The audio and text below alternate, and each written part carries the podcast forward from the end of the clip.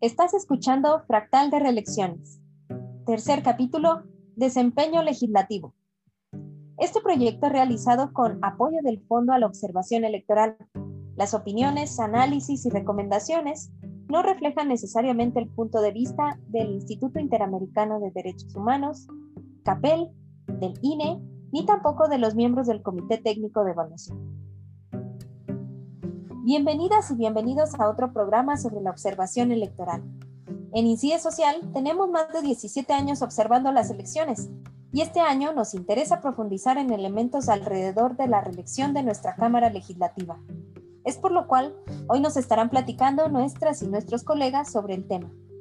Les presento a Nayeli Pérez, coordinadora e investigadora del proyecto. Hola Nayeli. Hola Pame, ¿qué tal? Y también a nuestro colega Sergio Martínez, investigador del proyecto. Hola a todas y todos. Y a Diego Posadas, investigador también en el proyecto Fractal de Reelecciones. Gracias, un saludo a todos.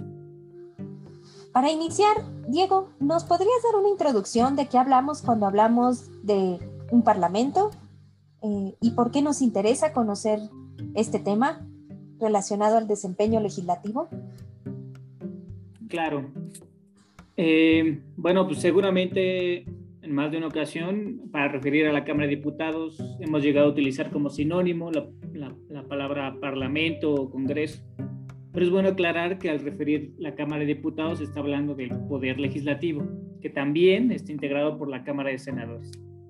Cada una de las cámaras tiene funciones exclusivas, pero en términos generales el propósito del poder legislativo es producir normas con rango de ley o bien modificar el sistema normativo que ya existe.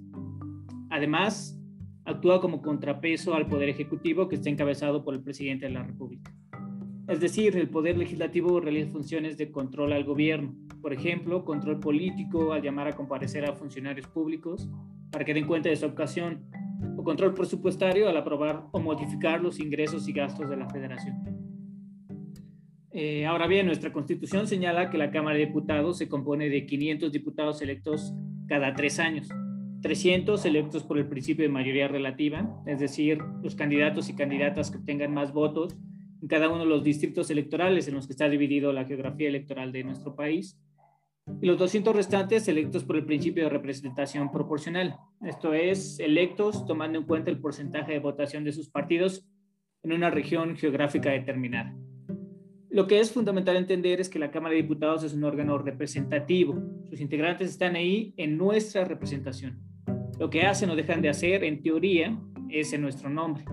Por eso mismo y por la importancia de las funciones que la Cámara tiene para la marcha de las cosas y la modificación de nuestro entorno, es que es fundamental que vigilemos el trabajo que hacen nuestros diputados y nuestras diputadas.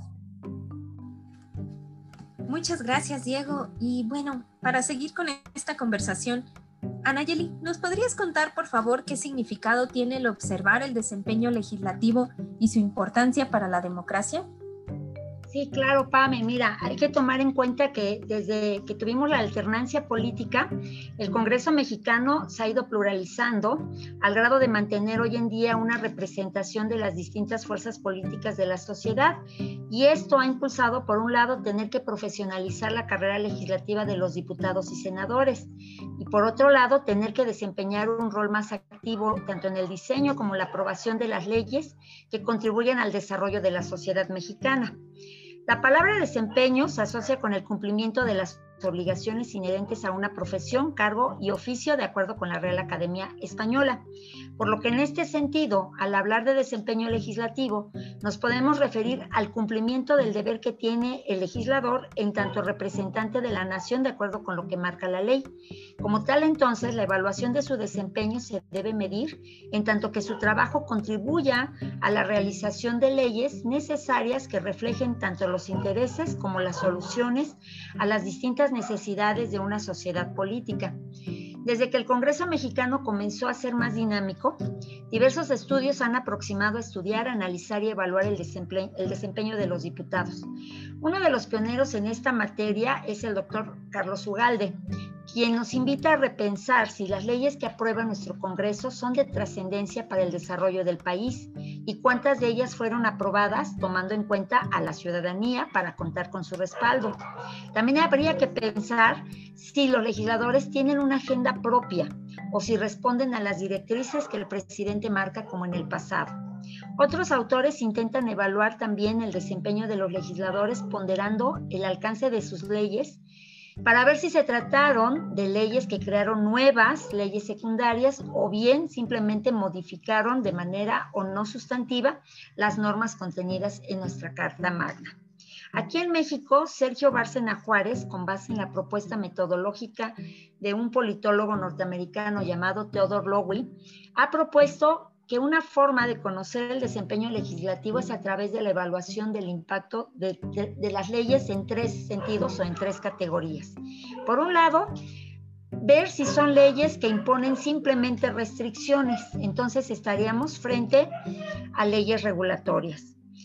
Dos, si son leyes que asignan recursos de bienes y fondos públicos a sectores específicos, tales como indígenas, población vulnerable o en extrema pobreza, mujeres violentadas por criterios de género, migrantes o población desempleada. Entonces estaríamos frente a leyes distributivas. O si bien implican, son leyes que implican completas transferencias de un sector a otro. Es decir, eh, sería un legislativo que transfiere tanto beneficios como responsabilidades de un sector, sea económico, político o social, a otro.